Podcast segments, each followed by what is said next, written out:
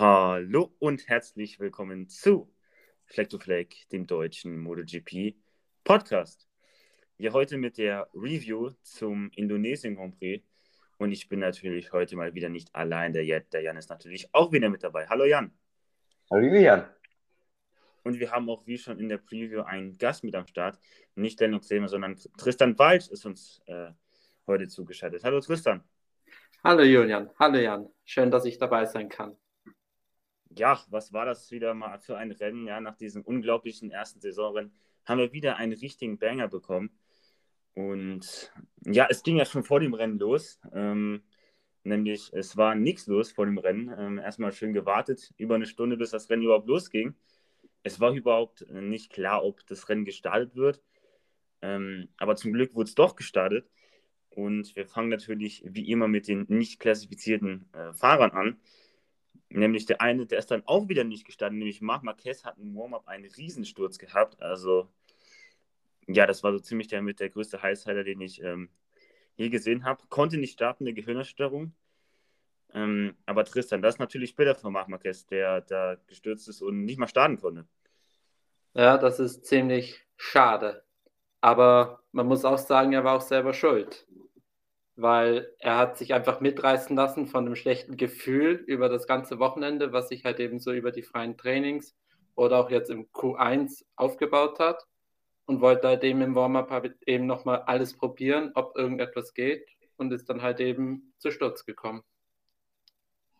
Hm, Tristan, kannst du die Herangehensweise von Marc Marquez so verstehen, dass er immer ziemlich viel riskiert, um alles Mögliche rauszuholen? Naja, sagen wir mal, es ist halt eben typisch Marquez. Also er riskiert halt eben, schon in den letzten Jahren hat er eigentlich immer viel riskiert und ist halt eben häufig zu Sturz gekommen. Es ist halt eben sein Stil, so zu fahren, aber ich denke, dass er halt eben in diesem Moment wirklich zu viel wollte für das, was eigentlich möglich war. Und man hätte ihnen eigentlich Bescheid geben sollen, hey, dieses Wochenende ist nicht unser Wochenende, schau einfach, dass du gesund bleibst und durchkommst. Ja, hat er auch selbst gesagt, dass es einer seiner übelsten Stürze war, die er jemals ähm, hatte. Ich denke, jetzt nach diesem Sturz ähm, lernt er wirklich jetzt mal daraus. Und ich glaube nicht, dass wir so eine Aktion von Marc Marquez in der Zukunft ähm, sehen werden wir wünschen natürlich ihm das Beste, dass er ähm, im Argentinien Grand Prix wieder dabei sein kann. Aber der ist ja sowieso erst in zwei Wochen, von daher denke ich schon, dass das noch klar geht. Denke ich auch.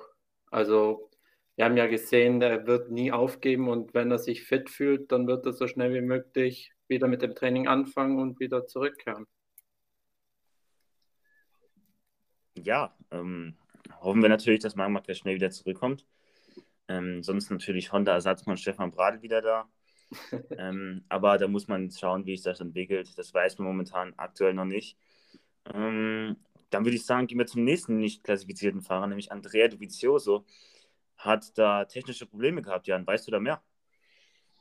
Ja, ähm, am, am Start ähm, hat er ein Problem mit seinem Dashboard gehabt. Ähm, das ist anscheinend irgendwie nicht angegangen oder so äh, und ist dann ein paar Runden ja noch ohne funktionales Dashboard rumgefahren und konnte somit ja auch sogar noch ein paar Fahrer überholen. Ähm, jetzt eine Frage an dich, Tristan. Ähm, wie ist das denn so, ohne Informationen ähm, ja, klarzukommen? Vor allem halt, ist ja nicht so wie bei der Formel 1, da hat man ja keinen äh, Boxenfunk oder so. Ist das sehr, sehr schwierig oder ähm, kann man damit noch klarkommen? Das ist jetzt eine wirklich sehr gute Frage. Ähm, ich denke, man könnte versuchen, sein Bestes zu geben, aber das ist halt eben, hängt davon ab von Person zu Person. Ich beispielsweise will halt eben auch lieber Informationen für mich haben, zum Beispiel Rundenzeiten oder Sektorzeiten, aber es gibt halt eben auch wieder ein paar Verrückte, denen ist es egal, ob sie Informationen kriegen oder nicht und die ziehen halt eben durch. Aber die ganze Situation um Dovizioso war für mich auch ziemlich schwammig, weil ich habe auch nicht so richtig mitbekommen, was jetzt eigentlich so richtig los war. Deswegen ist es auch für mich ziemlich schwierig, da so eine neutrale Meinung da preiszugeben. Ja, das war ja auch nicht sein einziges Problem, was er hatte. Zudem hat er noch ein Problem mit seinem Lenkerstummel gehabt. Der war anscheinend ein bisschen locker.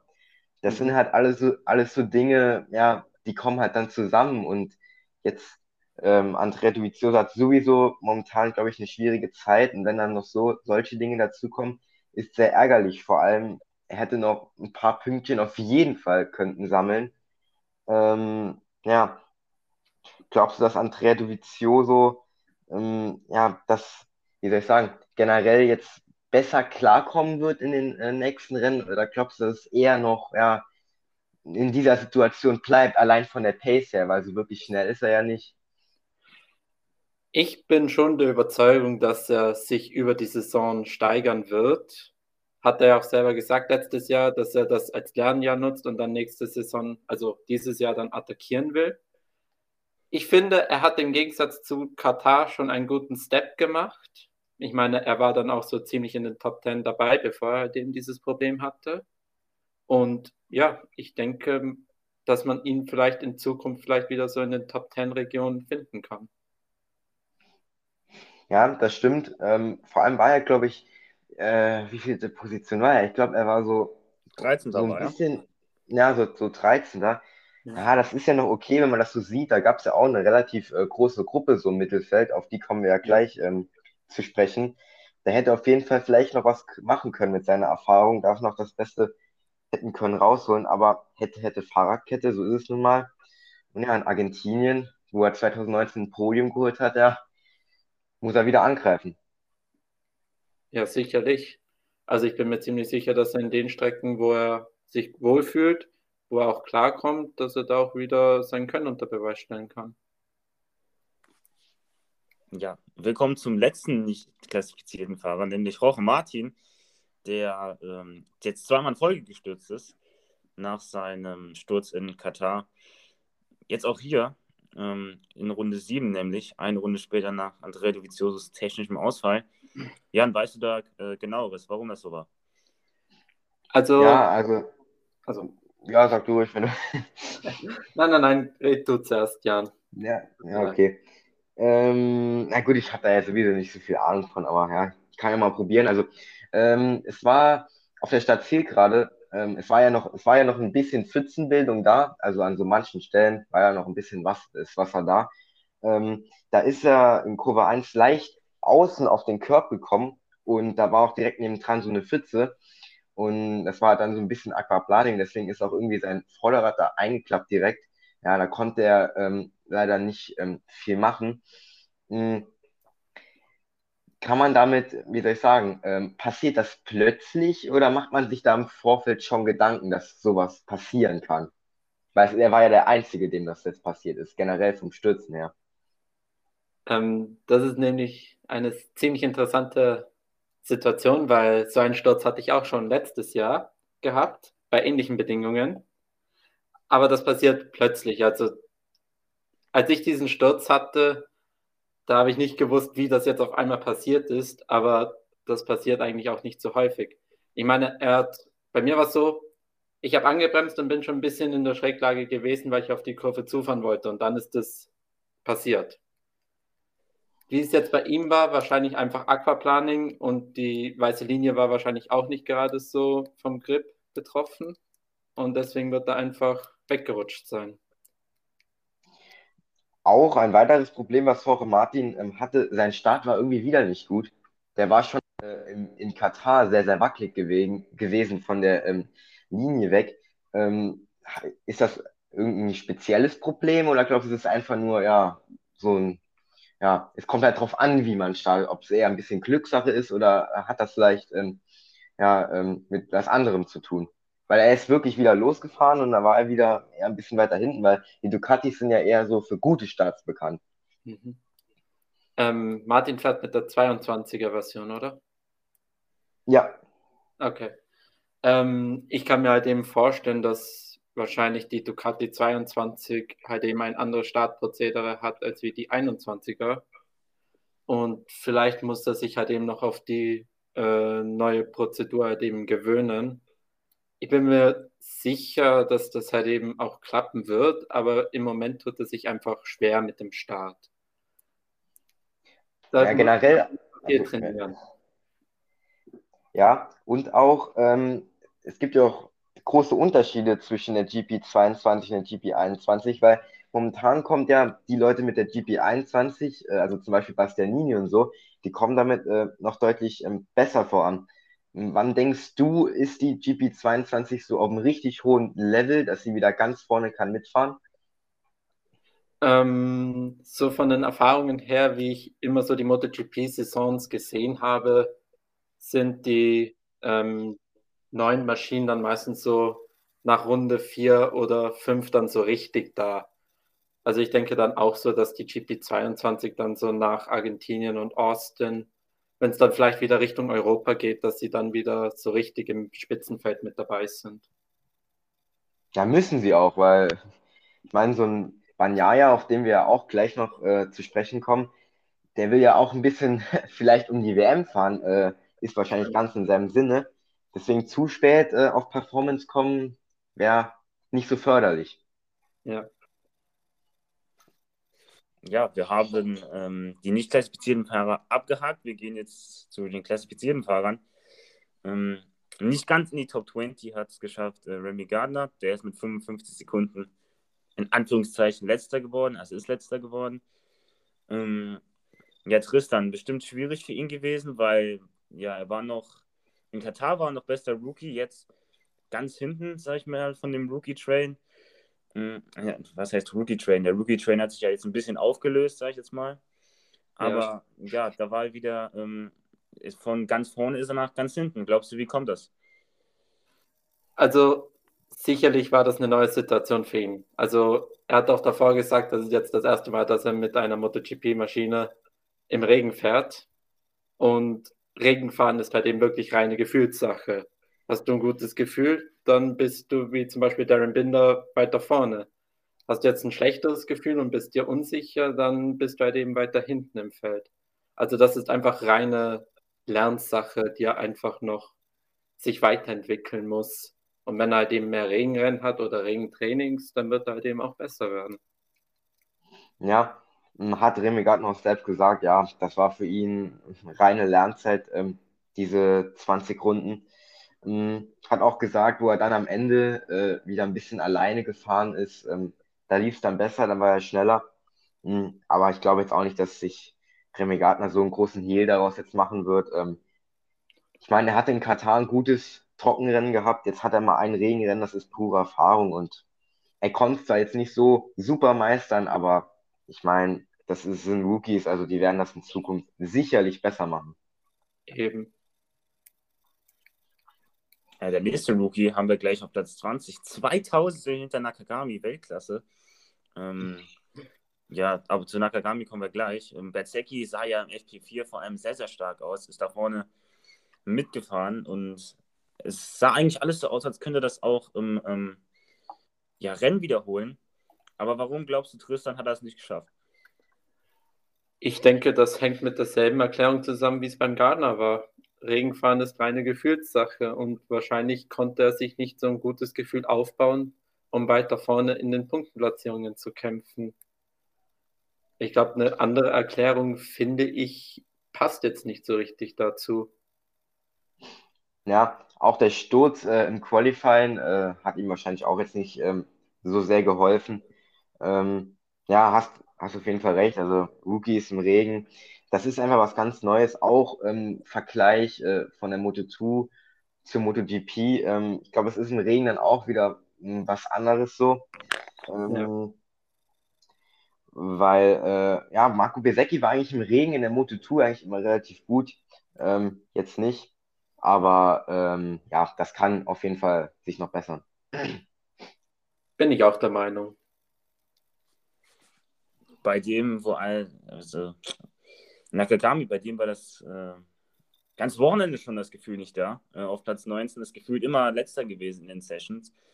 Ähm, ja, gar kein Gefühl gehabt für die Honda da. Man hat richtig gesehen. Im Qualifying fand ich zum Beispiel Q1 war ein richtiges Trauerspiel, wie Marcus dann den rangeflogen ist. Man hat richtig gesehen, wie er mit der Honda kämpft. Mhm ja, Tristan, hier, hat, hier haben wir das gesehen, dass das durch das ganze Wochenende durchgezogen hat. Nakagami hat mhm. in den letzten, ist, ist, beim letzten Rennen noch in die Top 10 gefahren. Woher, äh, ja, woher kommt der Leistungsabfall jetzt? Boah.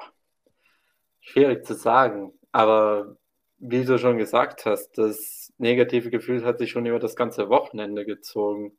Und naja, ist halt eben schwierig, so ein Gefühl auf einmal beim Rennen abzubauen.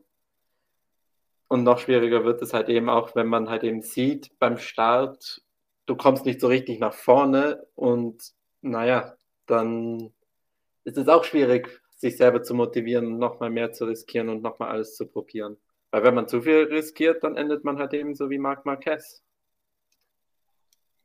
Na gut, wenigstens kann er sagen, er hat das Rennen beendet, hat ein paar Daten wahrscheinlich nochmal gesammelt. Ähm, es ist ja auch jetzt so eine Sache gewesen durch die Verzögerung und so, halt, dass das Rennen später gestartet ähm, ist.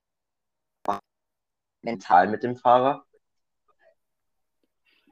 Ähm, das ist reine Herangehenssache. Also zum Beispiel bei mir, wenn bei mir ein Rennen verschoben wird wegen irgendeiner roten Flagge oder so oder wegen Platzregen, dann musst du einfach locker bleiben. Du musst einfach schauen, dass du dich so gut wie möglich dann halt eben auf den Restart oder auf den neuen Startplan fokussierst, deine normale Herangehensweise so gut wie möglich hinkriegst.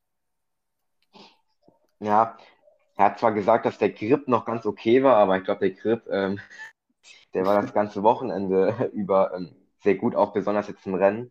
Da waren auch die Fahrer sehr, sehr positiv ähm, gestimmt. Ja, Nakagami, er muss halt trotzdem gucken, dass er so langsam mal ein paar Ergebnisse einfahren kann, halt ein paar gute. Ansonsten wird es für ihn, glaube ich, für 2023 ähm, schwierig werden, noch in der MotoGP zu verbleiben. Also vor allem bei LCR Honda, weil die, und im Moto2 ja, da kommen noch ein paar Fahrer nach, wie zum Beispiel Ayogura oder so, die können da schon vielleicht Platz einnehmen. Ja, was schade ist, weil er hat ja schon letztes Jahr oder auch vorletztes Jahr bewiesen, dass er das Potenzial hätte, aufs Podium zu fahren. Aber leider bringt das halt eben nie so richtig durch. Ja, das ist genau die Sache, das Problem bei äh, Nakagami. 2020 Aragon ist ein Pole gefahren bei dem einen Rennen und dann halt direkt erster Sektor gecrashed. Ähm, in Valencia 2020 war es auch so, da war er, glaube ich, auch so fünfter. Wobei, ne, ich glaube, er war sogar im Fight ums Podium, irgendwie so, und da ist er auch in der letzten Kurve gestürzt. Also, er kriegt es halt dann, wie du sagst, nicht hin, aber es wäre halt mal echt geil, wenn das mal, wenn das mal, ja, zu Ende bringen könnte und dann wäre Nakagami auch ein anderer Nakagami, glaube ich. Ja, wäre ihm zu vergönnen, wäre ihm zu vergönnen. Asphalt ist ein gutes Stichwort, den hat Jan ja schon angesprochen ähm, ja, das Rennen wurde wegen, den, äh, wegen des Asphalts um 10, äh, nicht, nicht um 10, um 7 Runden verkürzt. Ähm, also schon eine drastische Verkürzung des Rennens da gewesen. Ähm, ja, Tristan, glaubst du, ähm, dass das wirklich so, so schlimm war oder ähm, ja, wie ist deine Meinung dazu, dass das Rennen so drastisch, so drastisch verkürzt wurde? Also um ehrlich zu sein, ich finde, das war die richtige Entscheidung. Also, wenn sich der Rennstreckenbetreiber unsicher ist, ob der Asphalt jetzt wirklich hält bei den hohen Temperaturen. Ich meine, danach hat es ja geregnet, aber das konnte auch dann niemand wissen. Aber wenn es trocken geblieben wäre, dann finde ich, wäre es die richtige Entscheidung gewesen, weil er hat es ja auch für den Schutz der Fahrer getan, dass sich da niemand irgendwie so mit einem Steinschlag oder so selber beschädigt oder so. Und ich finde, das war schon die richtige Entscheidung vor allem waren auch mal ähm, die Fahrer mal, ja, guter Dinge, dass die Rennleitung mal eine wirklich gute Entscheidung ähm, getroffen hat. Auch äh, Johann Zarko hat gesagt, er ist irgendwie, ähm, ich glaube, wann war es? Sighting in irgendeiner Runde ist er hinter dem Fahrer gefahren, ich glaube, hinter Besecki, hat er auch gesagt, er hat da ein paar Steinchen abbekommen. Also, das war jetzt nicht so das Wahre. Es waren aber nur äh, spezielle Kurven. Ähm, ich glaube, Kurve 17 war dabei, Kurve 2 ähm, noch eine, aber die weiß ich jetzt nicht mehr genau. Von Kurve 17 bis 2. Ja, genau. Das war's. Ähm, ja, aber 20 Runden waren, glaube ich, auch genug. Ähm, vor allem hat Quadraro gesagt, ja, ob es die sieben Runden jetzt noch ähm, ja, besser gemacht hätte, weiß man nicht. Ähm, und es war sowieso, glaube ich, körperlich bestimmt anstrengend, anstrengend, weil es waren ja auch schwierige Bedingungen. Ähm, wie ist das bei dir so, im Regen zu fahren? einfacher, also nicht so anstrengend als im Trocknen oder eher gleich oder umgekehrt? Also ich finde, im Regen wird deine mentale Stärke wirklich sehr viel stärker beansprucht als wie beim Trocknen, weil beim Regen musst du wirklich deine ganzen Sensoren die ganze Zeit auf 100% laufen lassen, weil wenn du einmal irgendwie einen Fehler machst, dann kannst du schon mal da liegen, weil vor allem bei dem Niveau, das ist wirklich ein Tanz auf der Rasierklinge. Ein falscher Fehler und du bist raus. Und da ist es auch sehr wichtig, dass du die ganze Zeit fokussiert bleibst. Ja. Fährst du gerne im Regen? Ich, ich fahre gerne im Regen. Ja, okay. Ist ja auch so von Mensch zu Mensch anders. Ja. Ja, wir kommen, äh, wir kommen zu Fabio Di Gianantonio, der ähm, sich den 18. Platz sichern konnte. Ähm, ja, war so ein bisschen, ja, was heißt Niemandsland, ähm, aber hat auch ordentlich Abstand nach vorne gehabt. Da ging eigentlich nicht mehr viel mehr für äh, Fabio Di Gianantonio, aber jetzt hat er mal ein paar mehr Fahrer hinter sich gelassen und darauf kann er doch aufbauen, oder Tristan? Ich denke schon. Also er ist ja in seinem Rookie-Jahr, also kann man eigentlich auch nicht so viel von ihm erwarten. Es ist einfach wichtig, dass er sich immer Schritt für Schritt weiterentwickelt und dass er halt eben schaut, dass er sich eine gute Basis aufbaut. Das Qualifying war gut von ähm, DJ Antonio. Ähm, ist, von Platz, ist von Platz 11 gestartet. Also das war der erste Rookie in Q2. Ähm, ich denke, damit kann er ähm, sehr, sehr gut, ja, sehr viel zufrieden sein. Ähm, ich glaube auch, wenn es trocken gewesen wäre, dann wäre er nicht 18. geworden. Ich glaube, dann wäre er sogar an die Punkte gefahren, weil so schlecht war er nicht an dem Wochenende. War, ähm, ja, vielleicht der beste, beste Rookie ähm, im Trockenen, wobei Marco Besecchi war auch gut im Trockenen, vor allem im FP4, aber die waren so beide so auf circa einem Niveau. Und dann Rennen, ja, wie du sagst, hat wahrscheinlich der Regen auch ihm wieder einen Strich durch die Rechnung gemacht. Ähm, aber er lernt, wie alle. Ich glaube, alle haben daraus heute gelernt und ähm, ja, mal sehen, beim nächsten Regenrennen machen sie es bestimmt besser. Da bin ich mir sicher. Ähm, wir, haben, wir kommen zu Rolf Hernandez, äh, der ein Platz vor die Gian Antonio ins Ziel gekommen ist. Ähm, ja, der war wirklich im Niemandsland unterwegs. Ähm, vier Sekunden nach vorne, sechs Sekunden nach hinten, da ging nicht viel mehr bei Rolf Fernandes. Hm, Tristan Rolf Fernandes sicherlich auch ähm, etwas enttäuschend, sage ich jetzt mal, im Vergleich zu den anderen Rookies. Da hat man den eigentlich schon als stärkstes eingeschätzt, aber er ist, er hat also noch keinen Punkt auf dem Konto und sah jetzt eigentlich auch nicht so stark aus in den zwei Rennen. Na, ich finde, das ist halt eben das Problem, wenn man so als Wunderkind hochgepriesen wird und man dann halt eben nicht die Erwartungen bringt. Ich denke, das hat er schon im ersten Rennen gemerkt, dass er, dass er merkt, oha, geht doch nicht so einfach. Und dann wird er, ich weiß nicht, wie es bei ihm im Privaten ausschaut, aber vielleicht wird er dann halt eben auch von außen her so ein bisschen mehr Druck bekommen haben. Und damit muss er jetzt halt eben umgehen können. Und je nach Fahrer macht er das besser oder halt eben zerbricht daran. Hinzu kommt ja auch noch das interne Duell bei Tech 3. Ich glaube, da gucken die auch ein bisschen drauf, so Remy Gardner, Rolf Fernandes aus dem letzten Jahr Moto2, hm, mhm. die sich noch so gut verstehen, weiß man nicht, kann man nicht wissen, wissen nur sie selbst. Ähm, aber was mir so bei Raul Fernandes auffällt, er ist zwar immer jetzt nicht unbedingt so der schlechteste Rookie, aber er hat nicht so die Lichtblicke, weißt du? So ein Darren Binder, auf den wir gleich noch zu sprechen kommen, der hat heute ein super Rennen gemacht. Ein mhm. Remy Gardner hat schon einen Punkt auf dem Konto, die Gian Antonio war schon in Q2. Besecki hat jetzt da in FP4 eine gute Pace gehabt, aber es sind erst zwei Rennen gefahren und dieses Wochenende war speziell, aber ähm, man, ich glaube, er muss schon mal hoffen, dass er so langsam auch mal so, ein, so einen Lichtblick hat. Sowas, wo er ein bisschen raussticht, äh, im Gegensatz zu den anderen wäre sicher sehr wichtig für ihn, damit er halt eben auch lernt, ja, das geht in die richtige Richtung, wie halt eben bei den anderen. Und dann kann er halt eben darauf aufbauen. Und dann wird er sich halt eben auch weiterentwickeln können. Ja, definitiv. Äh, knapp daneben ist auch vorbei, geht, dies, geht dieses Mal für American Yanis, der auch P16 ins Ziel gefahren ist. Ähm, ich würde sagen, eine kleine Verbesserung im Vergleich zum letzten. Mal. Er ist nur fünf Sekunden hinter Alexis Bagaro, seinem Teamkollegen, ge gelandet. Aber Tristan Platz 16 kann auch nicht äh, der alles, ja, die, äh, wie sagt man, Anspruch von Merrick Vinales sein. Sicherlich nicht. Ich meine, er war schon mit Yamaha ganz weit vorne, hat um Siege gekämpft und um Podiums. Oder als er zum Beispiel letztes Jahr zu Aprilia gewechselt ist, hat er auch teilweise gute freie Trainingssessions oder auch so Qualifikationstraining hingelegt.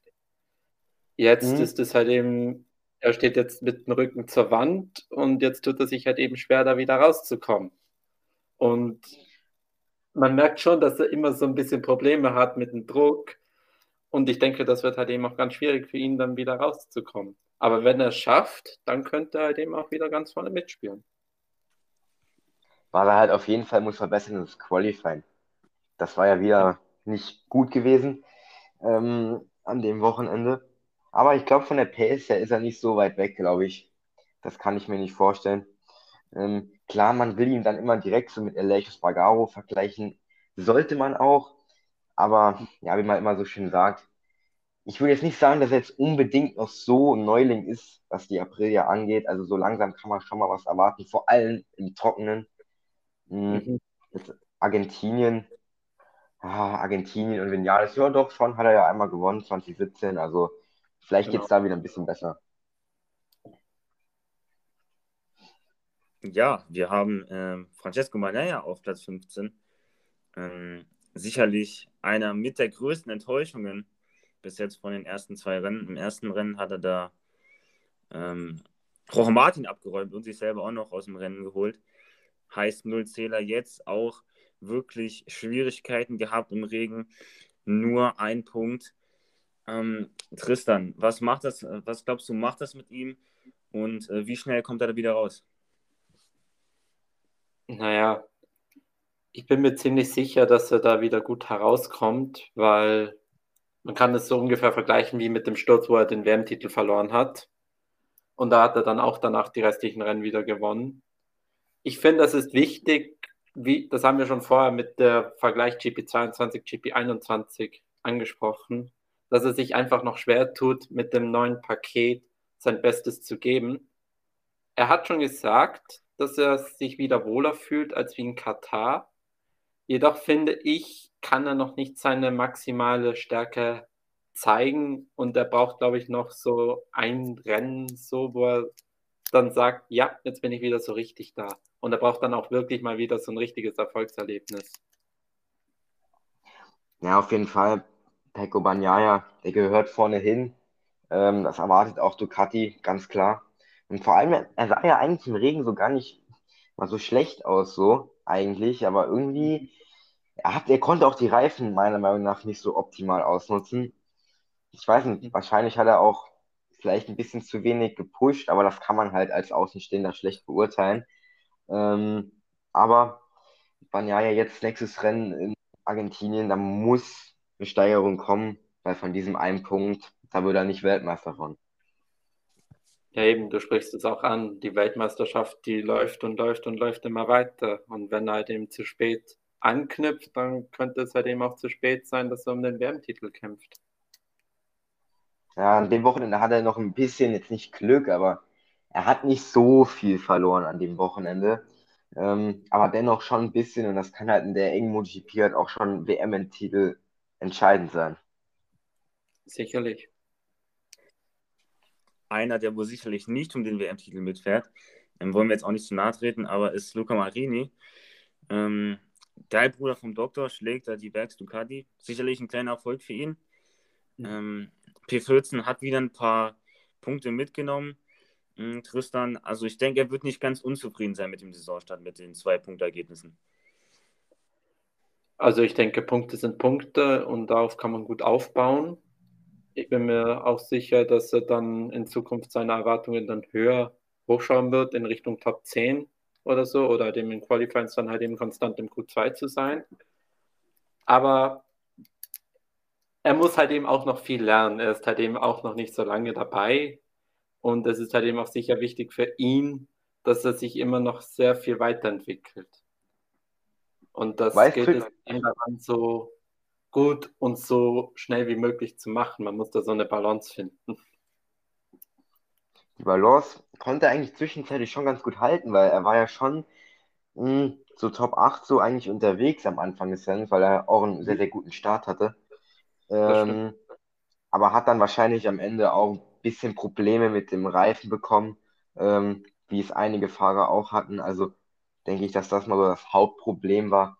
Ähm, deswegen hat er da ein bisschen Pech gehabt, dass da auch dann die anderen Fahrer wieder vorbeigegangen sind. Aber er war immerhin mal in den Top 10 gewesen und ich meine, so weit weg war er nicht, weil jetzt gleich Nein. bei Alex Marquez ähm, kommen wir zu dieser Riesengruppe, ähm, wo wir vorher schon angesprochen haben. Also, ja, so weit weg war er nicht von Top 10 Ergebnis, sogar von der Top 8 war er nicht weit weg.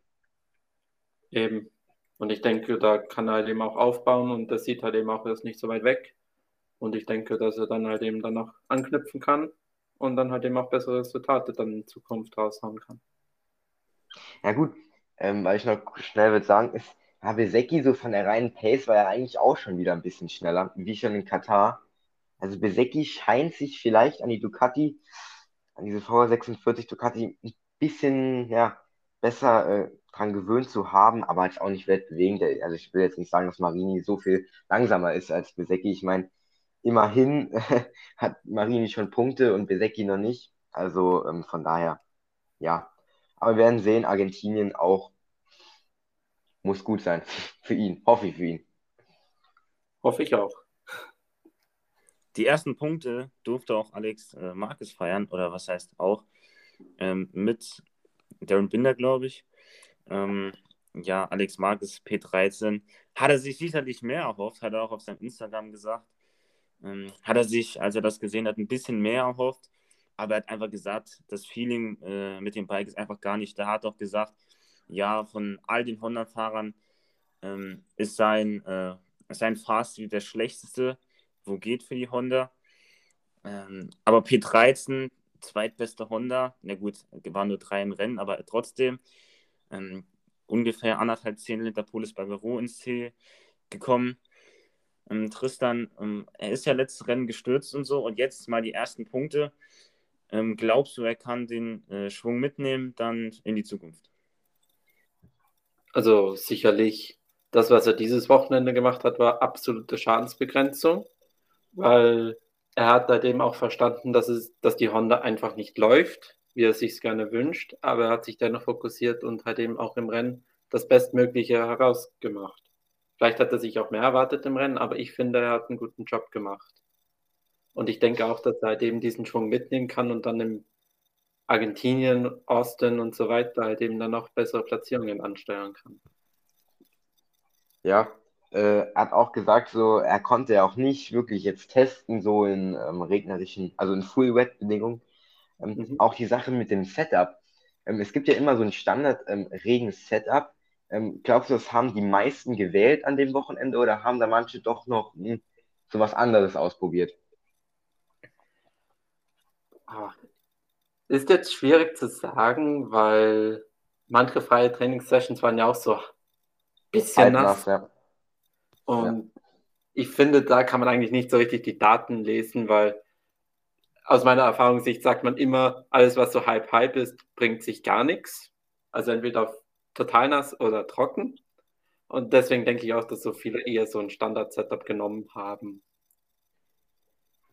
Na gut, hat er jetzt drei Punkte geholt er war, wie Julian schon gesagt hat, nicht weit weg.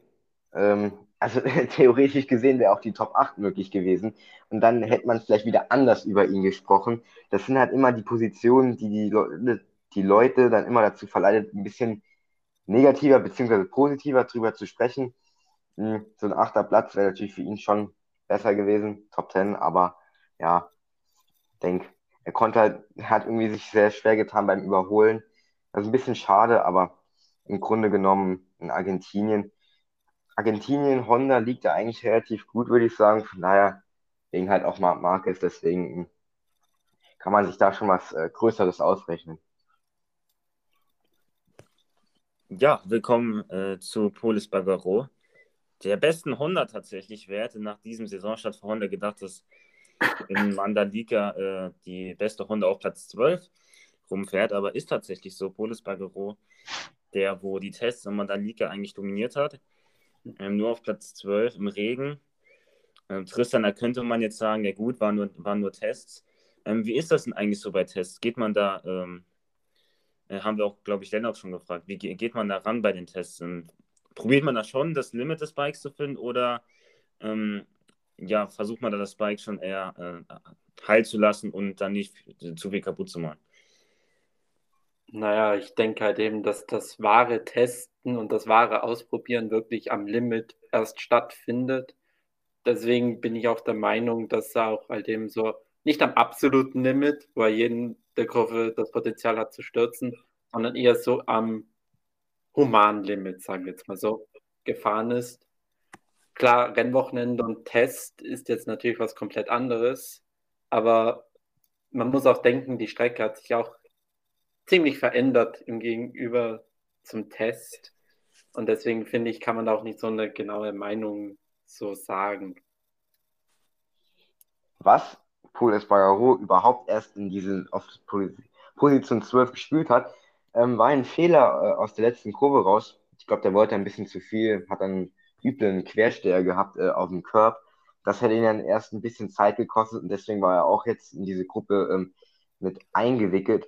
Ja, ähm, das, die Sache ist ja auch mit der Sicht. Ich glaube, die Sicht von den Fahrern war jetzt auch nicht so äh, berauschend. Vor allem dann auch mit dem Schmutz, der hier und da noch aufgetaucht ist. Hm, vor allem, ja, dann die Sache mit der Sicht ist halt dann schon, ja, wenn man nicht viel sieht, das ist halt dann auch ein bisschen, vielleicht ein bisschen beängstigend. Ähm, das hat vielleicht ihn auch ein bisschen, äh, ja, rausgebracht, aber im Grunde genommen Platz 12, vier Punkte, er ist sitzen geblieben. Hm, er ist jetzt noch nicht so weit weg von der, was den WM-Stand angeht. Von daher kann er jetzt nicht, ich würde jetzt nicht sagen, dass er damit zufrieden ist, aber so eine komplette Katastrophe war es jetzt auch nicht. Denke ich auch nicht. Und ich denke auch halt eben mit der Sicht, so von meinen Erfahrungen her, es ist, es macht vielleicht am Rennstart noch so viel aus, wenn du wirklich noch die ganzen Fahrer vor dir hast und du im Mittelfeld stehst und du losstartest. Aber wenn du dann erstmal so ein paar Runden gefahren bist, dann denkst du eigentlich schon eher mehr an die Linie und an dein Fahrverhalten nach, als wie an die Sicht. Klar, es ist halt eben auch, man muss halt eben höllisch aufpassen, wenn du vor einem bist und du siehst nichts. Aber ich meine, wir sind Rennfahrer. Man kann nicht immer damit rechnen, dass auf einmal der vor dir stürzt, sondern du willst immer schauen, dass du die schnellste Runde und so schnell wie möglich ins Ziel kommst. Ist ja auch jetzt nicht das erste Mal, wo der Pulis Bagau oder generell die Fahrer am Regen fahren. Von daher sie wissen ja schon, ähm, auf was sie sich einstellen müssen.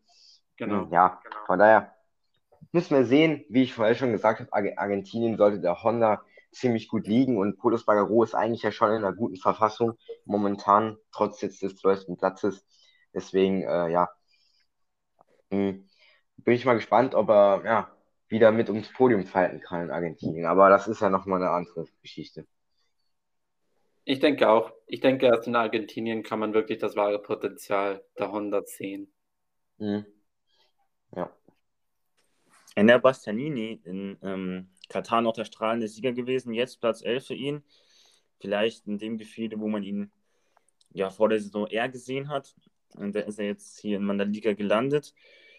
Ähm, äh, Tristan, wie glaubst du, wird das sein äh, Mindset beeinflussen. Jetzt hat jetzt das, den Saisonauftakt gewonnen, dann nach Platz 11.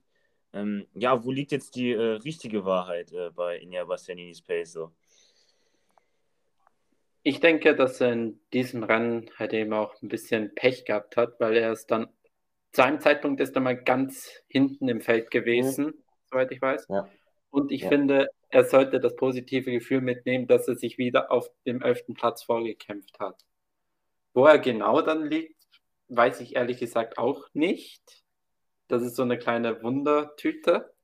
Aber ich bin mir so ziemlich sicher, dass es so vorderes Mittelfeld dabei ist. Ja, hast du recht. Also er war an der Start, der war Katastrophe. Ist er von Platz 5 losgefahren, dann war er zwischenzeitlich 17. gewesen und konnte dann eigentlich noch, den, äh, noch einen großen Teil gut machen. Ähm, ja, und ist halt dann auf diese Gruppe ähm, drauf losgefahren. Ähm, hatte da auch hier und da viele Pedals mit Darren Binder.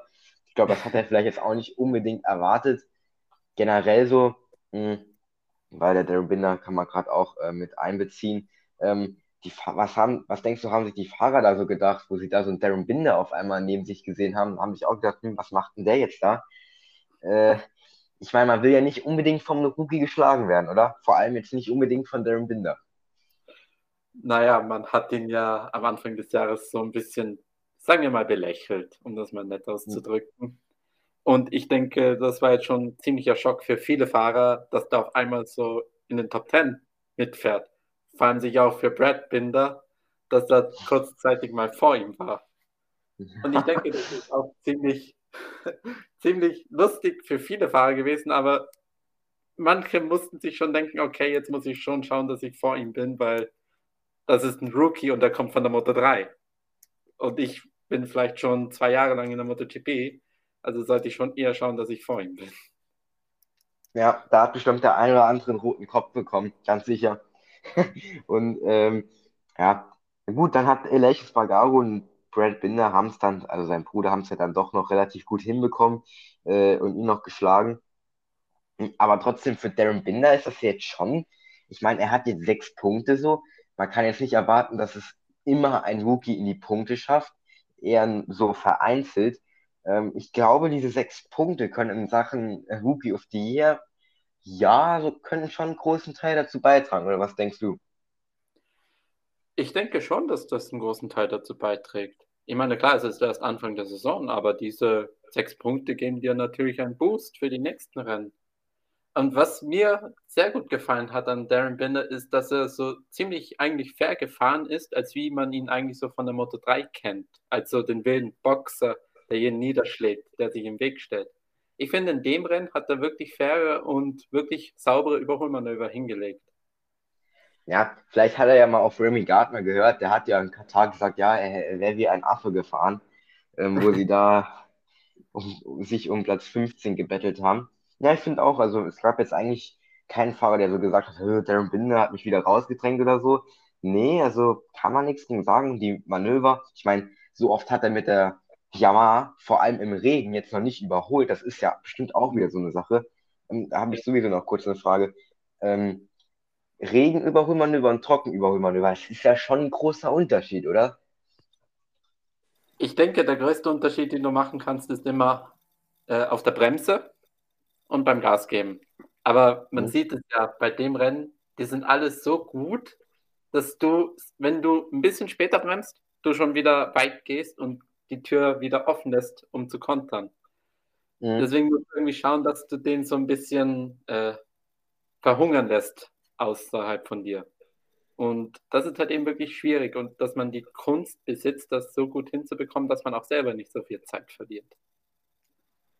Ja, also ich finde sowieso im Regen fahren, also ich meine, ich bin noch nie im Regen gefahren, aber ähm, ich stelle mir das ja, hm, der Alex Hofmann hat ja auch äh, im Kommentar gesagt, ja, äh, die Fahrer haben ja vielleicht sogar ein bisschen Spaß jetzt da. Er könnte sich vorstellen, dass das jetzt Spaß gemacht hat, äh, in den Bedingungen zu fahren. Hm, vor allem mit dem Grip, ähm, das, äh, wie soll ich sagen, es hört sich für mich so ein bisschen komisch an, wenn man, wenn man hört, es regnet, es ist eine nasse Strecke, aber man hat guten Grip das, so früher hätte ich immer gedacht, hm, das passt doch eigentlich gar nicht zusammen. Wie, wie kann man das so erklären, dass das so im Regen so, so, so gut der Grip da ist? Vor allem die Rundenzeiten, die waren nicht so weit entfernt von den Trockenzeiten. Mhm. Also zum einen ist es sicher mal das Grundgefühl, was du hast im Regen, aber zum anderen spielt auch sicher die Struktur des Asphalts eine große Rolle. Ich meine, man hat ja immer so gehört, dass der Asphalt sich immer so aufreißt und sich so auflösen beginnt. Mhm und dass vielleicht auch die vorherigen Rennen den Asphalt auch so ein bisschen offen gemacht haben. Und wenn der Asphalt halt eben offen ist, das war zum Beispiel in Rijeka so, dass du mit Slicks im Regen gefahren konntest und du quasi keinen Unterschied gemerkt hast. Das liegt daran, weil sich das Wasser halt eben im Asphalt so gut reinsetzen konnte und die Oberfläche vom Asphalt trocken war. Ja, da hat auch der Zacko gesagt, ähm, wenn dann so Art Löcher im Asphalt auftauchen, ist das schon sehr gefährlich. Ähm, ich denke schon, dass das auch jetzt passiert ist äh, in dem Rennen. Aber ich glaube, es hat sich schon noch so ein bisschen in Grenzen gehalten. Ähm, sonst, hätten, sonst hätten die Fahrer ja auch das äh, ja, reklamiert, ja, also im Rennen. Von daher, ja, war das alles noch im Rahmen, würde ich sagen. Und ich meine, es, es ist jeder ungeschadet davon gekommen. Von daher kann es jetzt nicht so schlecht, schlimm gewesen sein. Wobei Denk- Alex, wobei Alex Hunz gesagt hat, er hat den Kombi ausgezogen und hat auf, auf, auf der Brust hat er ähm, viele kleine Steinchen so gesehen. Also, ja, die hat er wahrscheinlich nicht wahrgenommen während dem Fahren, aber sie waren auf jeden Fall da. Sie waren da. Und ich denke, da muss man sich halt eben auch was einfallen lassen für die nächsten Jahre mit dem Asphalt. Aber wie du gesagt hast, man hat hier einfach wirklich viel Glück gehabt, dass sich der Asphalt oder dass der Regen quasi in dem Moment gekommen ist, wo der Asphalt sich wirklich zum Auflösen begonnen hat. Und dass man halt eben den dann halt eben nicht nur, dass sich das Asphalt dann nicht aufgelöst hat, sondern den Fahrern dann auch noch so guten Grip geboten hat. Also ich finde, das Ja, war auch viel Glück. Ja, das war komplett im richtigen Zeitfenster, äh, hat das eingetroffen, beziehungsweise ja, war halt genau der richtige Zeitpunkt. Und ähm, wie du gesagt hast, ich glaube, für nächstes Jahr müssen sich die, Indo ja, die, in Indonesien was einfallen lassen. Aber ich glaube, das ist ja jetzt noch ein bisschen hin bis nächstes Jahr. Ich denke, da wird noch ein bisschen was passieren. Denke ich auch. Ähm, P9 geht an ein leichtes Bagero ähm, für Aprilia. Ähm, ja, z- zweites Top-10-Ergebnis für ihn. Und jetzt ähm, in den ersten zwei Rennen. Im ersten Rennen, sage ich mal, noch ein bisschen stärker gewesen ähm, als jetzt hier in dem Rennen. Aber Tristan, zwei Top-10-Ergebnisse ähm, auf den Aprilia. Das bestätigt auch, dass die Aprilia ähm, ja definitiv äh, ein gutes Bike ist für diese Saison. Ja, ich denke, das ist auf jeden Fall der richtige Weg, den sie jetzt da eingeschlagen haben. Und ich meine, letztes Jahr das erste Podium gehabt, jemals in der MotoGP. Und dieses Jahr wieder mal konstant immer in den Top 10. Oder dem, ja, zwei Rennen, zweimal Top 10. Und ich denke, das ist für den der richtige Weg für Aprilia. Sie machen einen guten Job. Hat er ja auch noch gesagt, ähm, Alex Marquez äh, hätte ihn ein bisschen touchiert, ähm, deswegen musste er kurz weit gehen. Ähm, deswegen ist er auch äh, auf den letzten Platz dieser Mittelfeldgruppe äh, zurückgefallen. Ah, klar, wenn es mal nicht läuft, dann probiert man immer noch so ein paar ja, kleine Ausreden. Was heißt Ausreden? Ich glaube schon, dass das passiert ist, auf jeden Fall. Ähm, aber Top 10 ist Top 10. Ich denke, da würde er sich nicht drüber beschweren. Vor allem Aprilia im Regen ist jetzt auch noch, ist er jetzt auch noch nicht so oft gefahren. Ähm, von daher P9, sieben Punkte, ähm, kann er mitnehmen, hat den Teamkollegen wieder ordentlich gebügelt. Also ja, denke P8 wäre für ihn auf jeden Fall drin gewesen, aber P9 kann er mal auch mit zufrieden sein. Es muss nicht jedes Rennwochenende Top 5 sein. Ja, willkommen zu Brad Binder, ähm, Platz 8, KTM Factory Racing. Ähm, ja, wir haben ihn äh, ja, uns in unserem, äh, unserem Preview-Podcast so mit Lob überschüttet, ja, muss man schon sagen. Denn Darren Binder, äh, nicht Darren, Brad Binder, ja, ähm, ist dann ein sehr gutes Rennen gefahren auf dem Podium, kann man nichts sagen. Hier allerdings hat er mit seinem Bruder gebettelt und war ganze 32,4 Sekunden hinter seinem Teamkollegen Miguel Oliveira, obwohl man beim ersten Rennen gesagt hat, hm, ja, Miguel Oliveira schwierig. Jetzt hat sich der Miguel Oliveira wieder zurückgemeldet. Ähm, Tristan, ähm, was ist aktuell die Hackordnung bei äh, ja, Red Bull KTM? Schwierig zu sagen. Ich denke, der größte Fehler, den Brad Binder gemacht hat, war beim Start. Und da hat Miguel Oliveira dem seinen größten Vorteil herausspielen können. Also das waren beide komplett unterschiedliche Startverläufe. Und ich denke, dass sich Brad dann halt eben dann auch ziemlich unwohl gefühlt hat und dass er dann halt eben nicht so sein ganzes bestes Motorradfahren können zeigen konnte.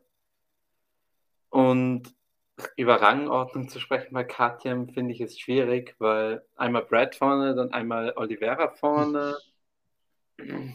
Weiß ich noch nicht so ganz genau. Na gut, wenn man den WM-Stand ansieht, ähm, dann ist Brad Binder Nummer 1 ähm, bei KTM.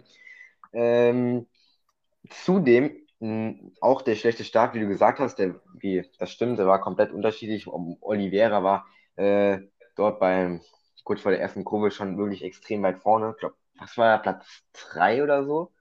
Ähm, Ja. Nach der ersten Kurve. Und zudem hat Brad Binder noch äh, Probleme mit dem Right-Hand-Device gehabt. Irgendwie war das so eingefedert oder so.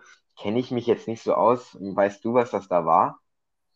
Irgendwie so eingefederten Right-Hand-Device? Boah, nie gehört. Also in Sachen Right-Hand-Device, da bin ich selber, glaube ich, noch so eine Flasche.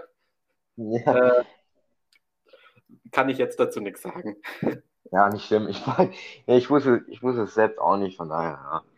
Ähm, aber ja, Platz 8, 8 Punkte. Ja, er ist in der WM weit vorne, kann man nichts sagen. Ähm, auch glaub, dann wegen die. Hinterm äh, Bastianini, oder? Äh, ja, ja, ja, hinterm Bastianini, ja. Also Bastianini führt. Genau. Ja. Und dann Binder, äh, dann Quattararo und dann Oliveira. Ja, genau, so rum ist es, ja, das stimmt. Jo, und auch aufgrund dieses eingefederten Right-Hand-Device ähm, hat er dann gesagt, ja, schwieriges Rennen zu Ende zu fahren, aber hat es dann auch bravourös vor den Teamkollegen ja, äh, beendet, ähm, hat ihn bestimmt als Bruder gefreut, dass der Darren jetzt auch mal ein gutes Rennen, also sehr, sehr starkes Rennen hatte. Es war ja nicht nur ein gutes, es war ein sehr, sehr starkes Rennen. Ähm, mhm. Von daher würde ihm das bestimmt auch Spaß gemacht haben, mal mit dem Bruder zu betteln. Und ich denke, es war auch eine große Überraschung für ihn, dass auf einmal der Darren Binder auf einmal vor ihm war. Ja, ich glaube auch, das war schon witzig. Bestimmt ein Grinsen unterm Helm. Wobei, ja, ja, weiß man nicht. Franco Morbidelli ist auf Platz 7 äh, durchs Ziel gefahren. Ähm, ja, 21 Sekunden Rückstand auf den, äh, auf den erstplatzierten Miguel Oliveira. Ungefähr 19 Sekunden Rückstand auf ähm, seinen Teamkollegen Fabio Quadraro. Ähm, Tristan Franco Morbidelli, ja auch einen ja, recht schwierigen Start in die Saison gehabt. Mhm. Ähm, ist im Qualifying gestürzt. Katar war jetzt auch nicht so, ähm, so der Burner, sage ich jetzt mal. Ähm, auch wichtig von Morbidelli, dass er jetzt mal so wieder ein kleines Erfolgserlebnis hat. Ja, finde ich wichtig. Ich meine, wenn man sich das ganze Wochenende von ihm so anschaut, dann war das so richtig auf und ab, auf und ab, auf und ab. Ich meine, teilweise war in den kombinierten freien Trainings dann wieder so ganz vorne. FP4 zum Beispiel. Dann hat er noch die Strafe bekommen, hat sich wieder vorgekämpft, aber konnte irgendwie nie so richtig so an den Spitzengruppen anknüpfen ich finde, es war ein schwieriges Wochenende für ihn, aber ich finde auch, dass er eine gute Leistung abrufen konnte und sich halt eben und halt eben auch darauf aufbauen kann für die nächsten Rennen.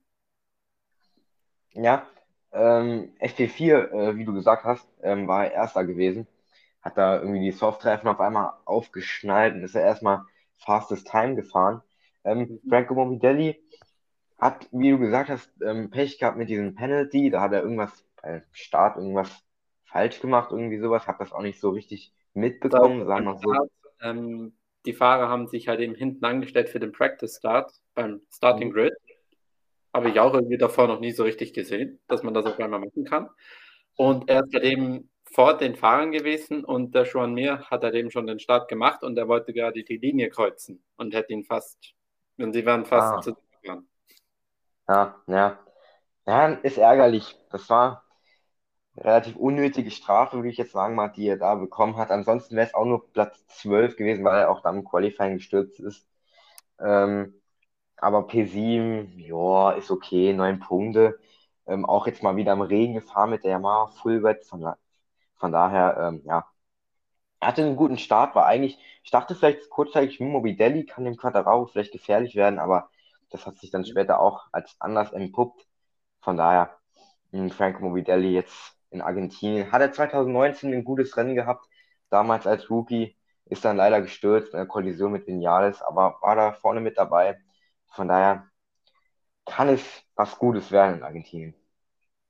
Ich finde auch, vor allem ist er ja der Vize-Weltmeister von 2020 und klar, letztes Jahr hat er eine blöde Knieverletzung gehabt und ich denke, da kann man sich auch erwarten, dass er dann halt eben wieder seinen Rhythmus findet und wieder vorne mit dabei sein kann. Ja, denke ich auch. Ich denke, das kann man erwarten. Die beiden Suzukis haben wir auf Platz 5 und 6. Alex Rins auf 5, John Mir auf 6. Ähm, den, knappesten den knappesten Abstand zwischen zwei Teamkollegen, nämlich 18. nur, äh, acht Zehntel nur zwischen ähm, Alex Rins und John Mir. Ähm, Tristan, ähm, Suzuki war jetzt so zweimal so, ja, waren, waren halt okay, äh, mittlere Top 10, oberes Mittelfeld, so bei den Frontleuten vielleicht dabei. Ähm, kann das am Ende der Saison der Schlüssel sein? Sage ich jetzt mal nicht so ein Rennen mega gut und das andere Rennen mega schlecht, sondern kann das kann so ja überdurchschnittliche, überdurchschnittliche Resultate, kann das der Schlüssel sein der Saison? Sicher. Ich meine, wenn man konstant immer seine Leistung abruft, ich nehme jetzt mal so ein Extrembeispiel her, Jonathan Ray gegen Alvaro Bautista. Alvaro Bautista hat immer gewonnen, aber Ray war halt eben immer Zweiter und konnte halt eben dann somit, als Bautista Fehler gemacht hat, die Wärme entscheiden. Und ich finde, mhm. das kann auch Suzuki schaffen, wenn sie halt eben wirklich konstant immer so Top 5 Platzierungen erreichen es ist halt eben schwierig, wie sich das sowas in der Saison entwickelt, weil halt eben dann auch verschiedene Strecken kommen, die jetzt Suzuki liegen oder halt eben nicht liegen. Was mir gut gefällt, ist, dass sie jetzt in Sachen Topspeed und so halt eben besser geworden sind und somit ein paar Schwächen wieder ausbügeln konnten. Deswegen bin ich gespannt, wie sich der WM-Verlauf dort so entwickelt. Ja, ähm, die Sache mit dem Topspeed ist auf jeden Fall sehr, sehr wichtig ähm, für Suzuki. Ähm, nur hatten sie ja auch in Katar, hat John Mir gesagt, dass er Probleme mit dem Hinterreifen hatte.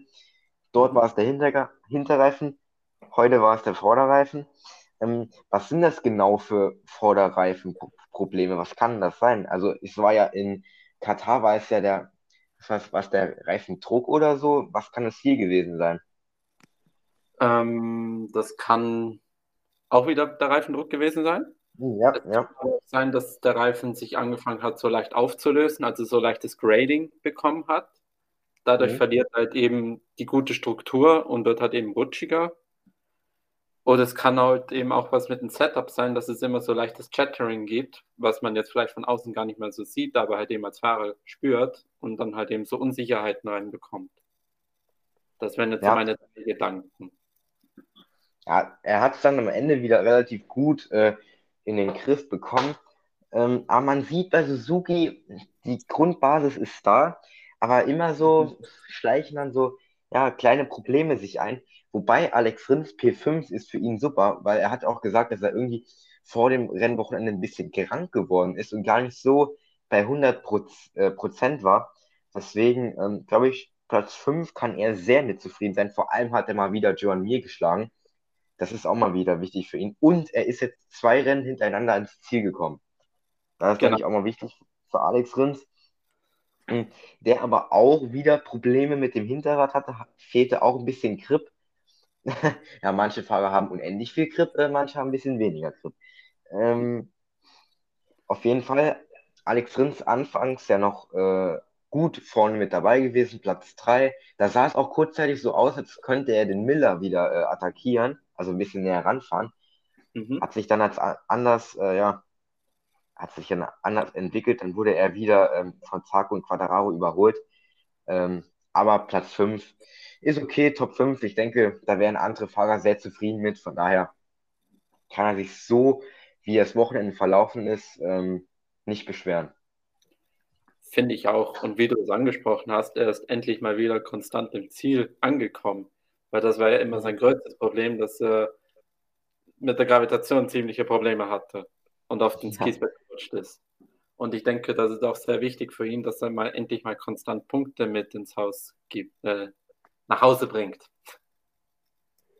Ja, vor allem auch fürs Team, weil von John Mir weiß man, der, der fährt da seine Punkte ein, der ist jetzt zweimal Sechster geworden, hat 20 Punkte auf dem Konto. Aber soweit ich mich erinnere, haben sehr, sehr viele Fahrer 20 Punkte auf dem meine, das sind, glaube ich, drei, vier Fahrer, die so viele Punkte haben. Ähm, auch Alex Rins, weil der ist Katar siebter, jetzt hier fünfter. Von daher, ähm, ja, es ist ein gutes Teamergebnis, Teamergebnis, ein entspanntes, ein solides, also kann man sich in der Hinsicht nicht beschweren. Ja, und jetzt kommen wir zu den, ja, wie soll ich sagen, ein bisschen außergewöhnlichen Fahrern, die ja das Beste rausgeholt haben. Äh, genau, Jack Miller auf Platz 4 mit der Factory Ducati. Ähm, aber auch mal wieder nicht beste Ducati, ähm, denn er ist eine Ducati noch davor gefahren, dazu kommen wir gleich. Ähm, Jack Miller, Jan, ähm, hat ein bisschen Zoff gehabt. Mit wem denn? Ja, mit Quadraro. Da ging es ja, ähm, um vielleicht kurz auf das Battle ähm, zu sprechen, zu kommen. Anfangs ähm, so ein bisschen, ja, also ein Fight zwischen Jack Miller und Fabio Quadraro.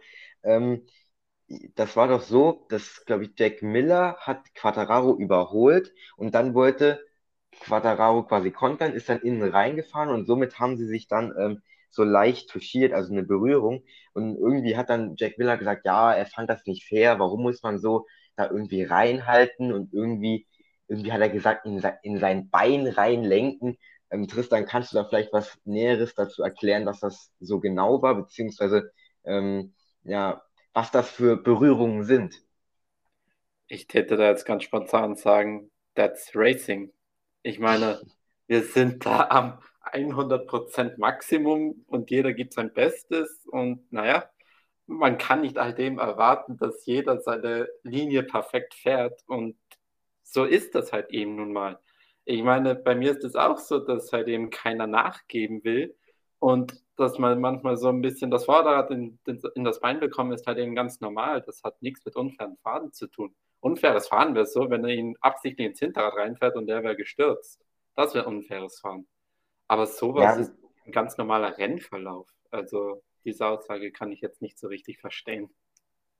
Ja, Jack Miller ist ja bekannt für seine etwas. Ich meine, Jack Miller ist selbst ein Fahrer. Ich meine, Jack Miller ist auch ein Fahrer, der kann auch mal ein bisschen aggressives Überholmanöver setzen. Und ich meine, ich meine, hat man doch gesehen, Katar 2021, was war denn das da? da hat er doch auch den John Mir, da hat er doch auch dort dieses Problem mit John Mir gehabt. Irgendwie, ja. dass die sich da auch berührt haben. Und dann macht der Millard auf der Stadt Zielgeraden bei 360 gefühlt da mal so ein, ja, äh, fährt den mal so ein bisschen an. Ähm, von daher, wie du sagst, das war auch eine, so ähnliche Antwort hat auch Quattararo dann gegeben, also wo er gefragt wurde, ähm, was er dazu sagt, ähm, dass es nicht seine Schuld war, dass es halt, äh, ja, ein normales Überholmanöver war und dass es halt mal zu Berührungen kommen kann. Ja. Ähm, vielleicht ärgert sich Jack Miller dann doch eher, dass er einfach dann am Ende nicht die Pace gehabt hätte, gehabt hat, um da äh, aufs Podium zu fahren. Ich glaube, das ärgert ihn mehr als jetzt diese Berührung. Ich glaube, ist ein bisschen frustriert, dass er wieder von einer ähm, anderen Ducati geschlagen wurde. Ähm, vor allem, weil Jack Miller ja noch keinen Vertrag sicher hat. Ähm, und dann hat man hier noch diese Pramac und Cresini Ducatis. Ähm, ist ja auch eine häufig gestellte Frage, wie sehr ja, wirkt sich das auf Miller aus, weil er weiß, dass er halt jetzt muss liefern. Boah. Also, um mal so ins Mentale von Jack Miller reinzugehen, da ist der immer so der Lässige, dem ziemlich wurscht ist.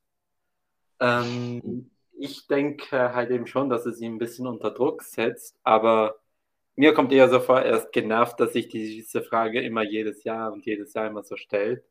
Und dass es halt eben gleich zu Beginn immer gleich gestellt wird, ohne jetzt mal so richtiges, konstante ja.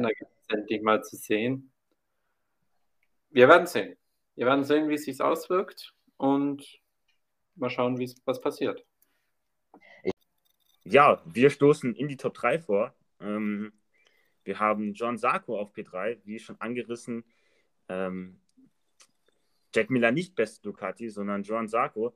Ähm, Tristan Joan Sarko in ähm, Katar noch ein relativ unauffälliges Rennen gefahren, sag ich jetzt mal. Hatte, da war die auffälligste Szene das äh, Last Lap Battle mit Quadraro da. Ja. Und ja, wie siehst du seine Leistung äh, in Mandaliga? Also, ich finde, er hat einen sehr guten Job abgeliefert. Ähm, er hat auch selber gesagt, dass er sich am Anfang noch nicht so wohl gefühlt hat, wie viel Grip jetzt die Strecke hat. Und auch deswegen sich schwer getan hat, jetzt am Anfang so gut zu positionieren. Aber dann hat er sich halt eben im Laufe des Rennens halt eben immer weiterentwickelt. Und ich denke halt eben auch, ich denke, sein größtes Problem war, dass er nicht so gleich an Miller vorbeigekommen wäre. Sonst hätte er vielleicht eventuell noch Oliveira angreifen können und halt eben hätte auch nicht den Platz von Quattararo verloren. Aber ich denke, er kann mit seinem Rennen wirklich sehr zufrieden sein. Ja, denke ich auch. Also Podium ist immer gut. Ähm, hat vielleicht ein bisschen, ja, wie du gesagt hast, also ein bisschen halt zu spät äh, ja, angefangen nach vorne zu fahren. Auch überholen war halt nicht easy mhm. für ihn. Ähm, aber trotzdem, Johann Sarko Platz 3. Nach dem doch etwas sehr enttäuschenden Rennen äh, in Katar jetzt wieder ein Podium. Ich denke, das gibt ihm wieder ein bisschen Auftrieb und ähm, vor allem auch Jack Miller geschlagen zu haben. Das gibt, glaube ich, immer wieder so eine so ein extra, ja, wie soll ich sagen, so eine extra ja, Motivation, halt so ein positives Gefühl, sagen wir so. Finde ich auch. Ja, wir kommen zur besten Yamaha im Feld. Ähm, Fabio Quadraro, Platz 2 für ihn in Manalika nach einem desaströsen Saisonstart, sage ich jetzt mal fair mal. Und ja, haben sich in Manalika so ein bisschen gefangen. Was heißt ein bisschen? Ziemlich äh, sehr viel gefangen mit der Pole Position, die sie da einfahren konnten. Ähm, Tristan, glaubst du, das, ist, das geht jetzt so weiter oder fällt ja mal wieder ab? Ich denke schon, dass er seine Leistung jetzt halten kann. Ich meine, Mandalika war jetzt so eine Strecke, wo jetzt nicht so viel äh, Abhängigkeit auf den Geraden waren, sondern wo halt eben auch Yamaha seine Stärke in den Kurven gut ausspielen konnte. Das hat auch ziemlich geholfen, finde ich, aber man muss auch halt eben von so einem Wochenende sich erstmal wieder erholen, zurückkommen und wieder sich neu sortieren und dann wieder so gut dazustehen, finde ich, war jetzt auch eine sehr gute Leistung von Quattararo. Quattararo ist, wie gesagt, hast ein gutes, sehr starkes Rennen gefahren. Vor allem halt ähm, haben wir ja immer noch halt die Bilder, denke ich, im Kopf, so Yamaha, Yamaha und vor allem Quattararo im Regen. Das hat ähm, nicht so gut eigentlich harmoniert. Ähm, nur irgendwie haben sie ähm, ja irgendwie heute was gehabt, irgendwas extra gehabt, irgendwas, äh, was ihn so stark gemacht hat. Äh, und das war mit, Ab mit Abstand seine, seine beste Regen-Session, beziehungsweise sein bestes Regenrennen. Ähm, mhm. Positiv für Yamaha, dass sie wieder gut läuft, äh, jetzt auch im Regen. Und äh, dass man nicht immer äh, bangen muss, äh, wenn es mal Regen kommt, hm, das wird dann wieder nichts, sondern dass man auch da kann vorne mitfahren. Und das braucht es halt dann auch einfach, um die um, um, um, die, mit, um die WM mitzufahren, immer langsam. Ähm, deswegen sind auch sehr wichtige Punkte, auch ich glaube, wie viele Punkte ist er weg? Ähm, drei Punkte oder so. Vier Punkte ist er, glaube ich, weg von Bastianini. Das ist ja halt gar nichts. Also er hat eigentlich äh, alles wieder gut gemacht, weil sein Katar verloren hat. Ja. Dann kommen wir zum Rennsieger. Ähm, Miguel Oliveira auf der KTM. Ähm, ja, wir haben ähm, nicht damit gerechnet eigentlich. Ähm, wir, haben wir haben damit gerechnet, dass KTM stark ist, definitiv. Aber Tristan, äh, KTM bis jetzt in den ersten zwei Rennen immer auf dem Podium gewesen. Ähm, ja, wie schätzt du die Leistung von Miguel Oliveira und KTM ein äh, zu Beginn äh, der, äh, der ersten zwei Rennen? Also ich denke, dass KTM im Großen und Ganzen, also Oliveira und Brad Binder, halt eben wirklich sehr viel Potenzial mit dem Bike haben und dass sie halt eben auch sehr gute Arbeit geleistet haben, wieder ein Bike so hinzurichten, dass es um Siege und um Podium fahren kann. Und das ist halt eben auch sehr wichtig für Selbstvertrauen, weil wenn man halt eben als Fahrer merkt, man hat ein gutes Bike, das passt, ich kann da gewinnen und es funktioniert sowohl im Regen als auch im Trockenen, dann denke ich, das pusht einen schon sehr. Und ja, ich denke, Oliveira kann für die WM auch ein heißer Kandidat sein. Auch Brad Binder. Beide sind unglaublich starke Fahrer. Das ist einfach so. Und ich hätte ehrlich gesagt nicht damit gerechnet, dass Oliveira heute so gut ist. Er war Weltklasse, kann man nicht anders sagen. Also, das hat alles vom Start weg, als die Lichter ausgingen, bis zur Zielfrage, einfach alles optimal ähm, ähm, ja, funktioniert. Er ist ja auch schon einige Runden hinter Miller gefahren, hat ihn quasi so ausgeguckt. Ähm, hat dann gesehen, ja, hier kann, kann, kann er schneller und ähm, hat das natürlich dann bravourös ähm, gemeistert ähm, und hatte dann auch einen riesen Vorsprung am Ende. Ja, wobei so riesig jetzt, ah, ich weiß nicht, wie viel war es, an die vier Sekunden, ich bin mir nicht mehr ganz sicher. Zum Ähm, Schluss waren es drei Sekunden, weil er dann noch drei Sekunden? hat. Ja, okay. Ja, gut, da war er wahrscheinlich im Cruise Control. Gehe ich Ja. mal davon aus. Ähm, und ja, genialer Sieg. Sehr wichtig für KTM, die auch, glaube ich, jetzt die Konstrukteurs-WM anführen. Ja, ziemlich sicher sogar, ich denke schon. Ähm, von daher, ich bin sehr gespannt, was sie jetzt im weiteren Verlauf ähm, reißen können. Und vor allem, wie das halt, ja, wie die Einzelperformances weitergehen von Oliveira und ähm, Binder. Ist im nächsten Rennen wieder Binder vorne, Oliveira wieder schlecht oder können sie beide mal ein richtig gutes Wochenende haben? Ähm, das bleibt abzuwarten. Ich finde auch, dass das sehr spannend ist, wie sich das entwickelt. Und was ich noch dazu sagen will, ich denke, dass die Herangehensweise von Oliveira im Rennen auch wirklich sehr ähnlich mit die von Jack Miller war. Also beide haben sich ja Beginn des Rennens wirklich sehr gut absetzen können und auch ein tolles Gefühl aufbauen können. Jedoch, was der Miller nicht geschafft hat, ist das über die ganze Konstanz rumzubringen. Und ich denke, das ist auch so eine Stärke von Oliveira. Wenn er mal endlich mal ein gutes Gefühl hat, dann kann er das auch die ganze Renndistanz durchhalten. Ja, wenn Oliveira gutes Gefühl hat, dann ist er gefühlt un unschlagbar. Und ja, wie du gesagt hast, beide waren viel schneller als der Rest zu Beginn des Rennens. Und ja, äh, Miller halt dann konnte es nicht halten, Oliveira konnte es halten. So dann die logische Folge, Oliveira Sieg, Miller Platz 4.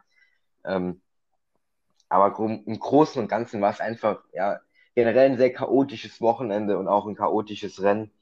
Ähm, mit Oliveira hat man jetzt nicht gerechnet, aber auch vielleicht jetzt nicht unbedingt mit Quattararo. Klar, er hatte die Pole, aber man hatte immer so im Hinterkopf, hm, Yamaha und Regen nicht gut.